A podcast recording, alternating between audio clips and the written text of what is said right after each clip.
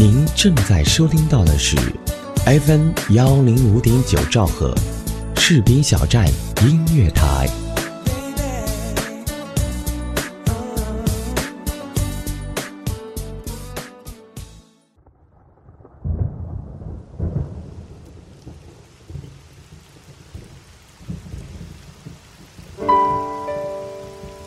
我用声音记录我的所见、所闻、所想、所悟，心灵之约，见证我的成长。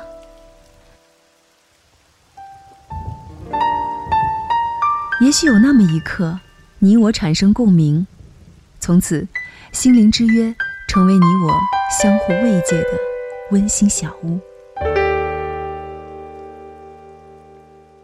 嗨，我们又见面了，欢迎来到。心灵之约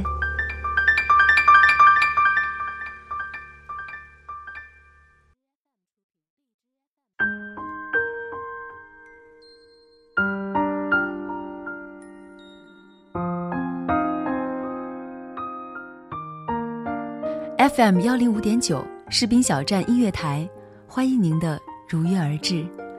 我是思玉，这里是心灵之约。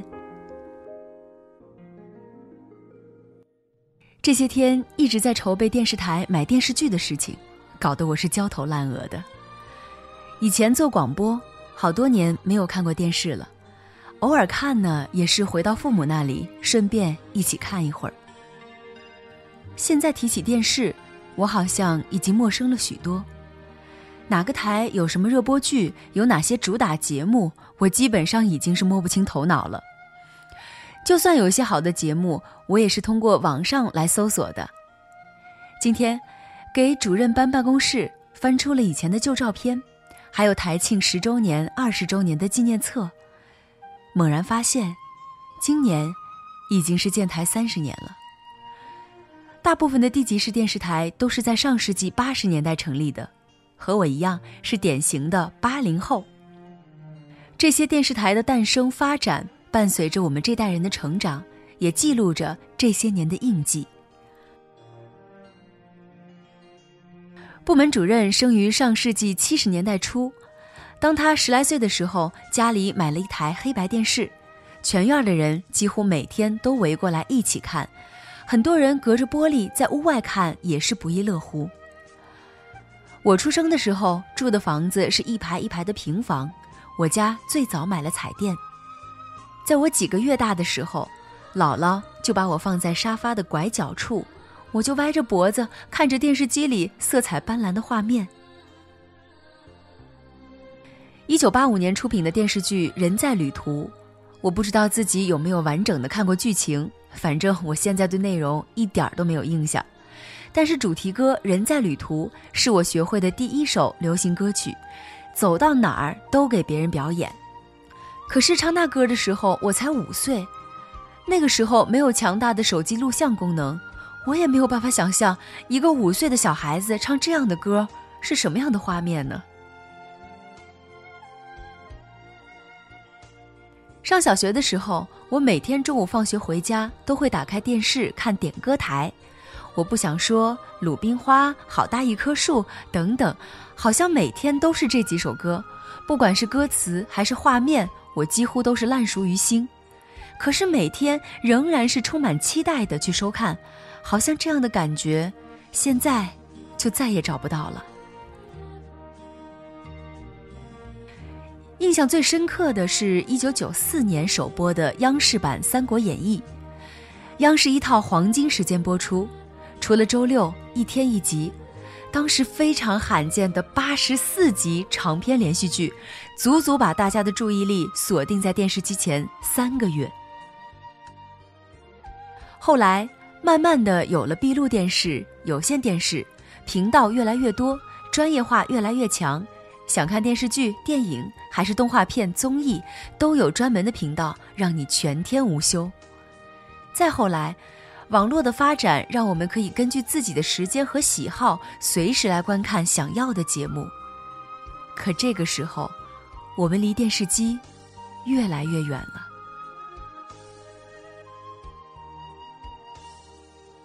不愿落伍的六零后和大部分的七零后，他们仍然会坐在电视机前，只是手里多了一部手机或平板，更多的注意力集中在自己手掌里的小屏幕上。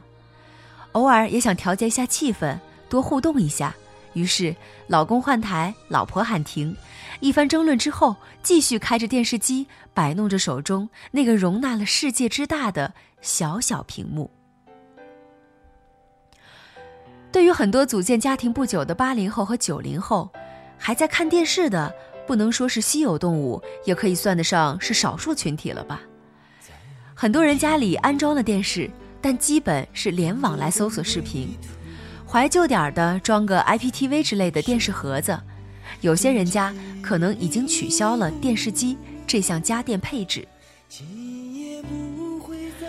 我的部门主任是地级市电视台的第二代主持人。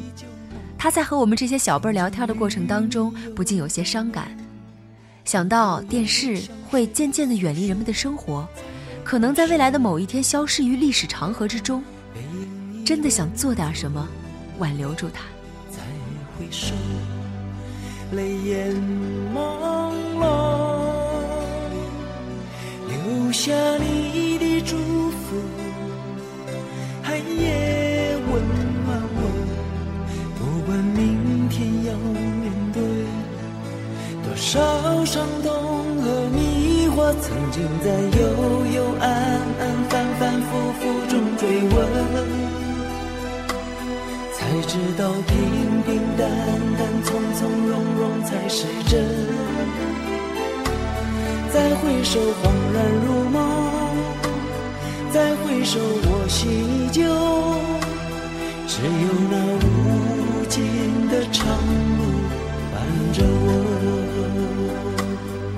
正在听节目的你们，是不是也有一段和电视机的故事呢？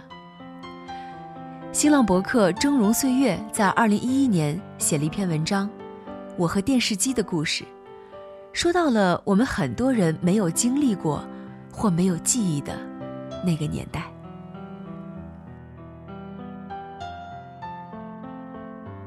一九八一年，五金商店进来一批电视机。日本生产原装索尼十二寸黑白电视机。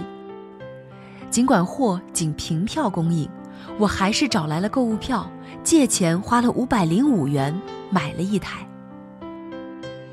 搬到家里，小院沸腾了，左邻右舍、前门后院，消息很快不胫而走，争相观看这洋玩意儿。从此，我不足二十平米的小屋子里热闹起来。每天不说是人山人海，也是水泄不通。特别是到了晚上，大人孩子不约而同地提着小板凳，早早地来占座位了。星期天屋子里都坐不下，就趴在窗户外面看，直到电视主持人说再见，人们才恋恋不舍地撤离。天天如此，日日照样，免收门票的小电影院持续了好长一段时间。说实在的，自打买了这个电视机，并没有给我们带来什么快乐，反倒是打乱了我们的日常生活。那个时候孩子还小，大的六岁，小的三岁，晚上睡得晚，早晨起不来，中午睡不醒，直接影响到了我们上班。有什么办法呢？凭票能买到电视机的人家不多，都是好街坊、好邻居，急不得，恼不得，平时请都请不来。现在看看电视能拒之门外吗？心里不能表现出来，还得双手欢迎。那个时候频道少，文艺节目也不多，赶上一场足球赛直播，爱球的同事们纷纷光顾。我是又沏茶又倒水，一个晚上还要搭上几盒香烟。不心甘情愿又如何？谁让我电视机买的早呢？不知不觉。来我家看电视的人渐渐少了，家家户户都有了自己的电视机，他们在自己的热炕头上周游列国，其乐融融。我们又恢复了往日的平静，人来的少了，屋子宽敞了，倒觉得有一点不习惯了。生活月月变，工资年年变，我们的存折也和大家一样刷新。数字一个劲儿的往上涨。一九八七年，花两千五百元买了第二台电视机，彩色的夏普二十一寸电视机，好看极了。文娱节目眼花缭乱，新闻新事目不暇接，戏曲妻子最爱，一场评剧，一出古典京戏，连饭都顾不上吃。每年的春节联欢晚会成了我们家大年三十儿晚上的一道丰富的盛宴，看不够，笑不完。我们的好日子，天天开心，天天快乐。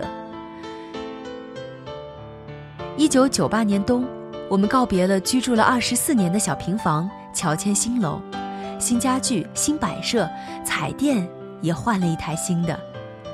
三千三百五十元的康佳二十九寸彩色电视机，第三台电视了，坐落在二十多平米的大客厅里，这回可真的像一个小电影院了。变，我们的日子变得就像冬天里的一把火，烧得人们的生活火辣辣的烫。二零零六年赶时髦，一台平板液晶三十四寸彩色电视机装在了墙壁上，一百多个频道任其挑选，精彩连连。三十年弹指一挥间，平常人家的日子演绎着华夏神州的变迁。百姓人家的生活，畅想我和电视机的故事。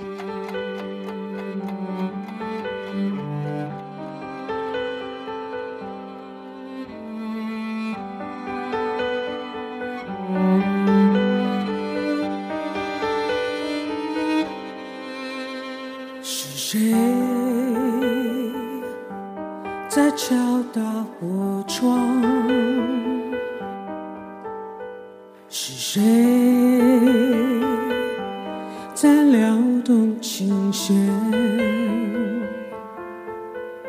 那一段被遗忘的时光，渐渐地会渗出我心坎。是谁？在敲打我窗，是谁在撩动琴弦？记忆中那欢乐的情景，慢慢地浮现在我的脑。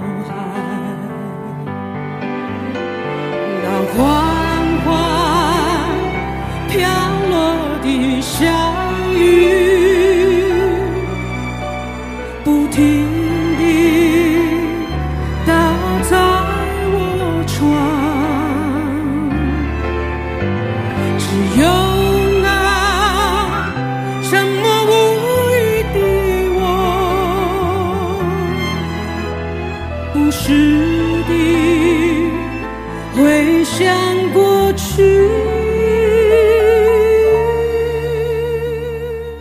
一直都坚信科技改变生活，有些落伍的东西该淘汰就淘汰，新的技术和设备进入到我们的生活，会让生活质量发生翻天覆地的变化。无论是六零后、七零后、八零后还是九零后，都应该勇敢地追随科技发展的脚步。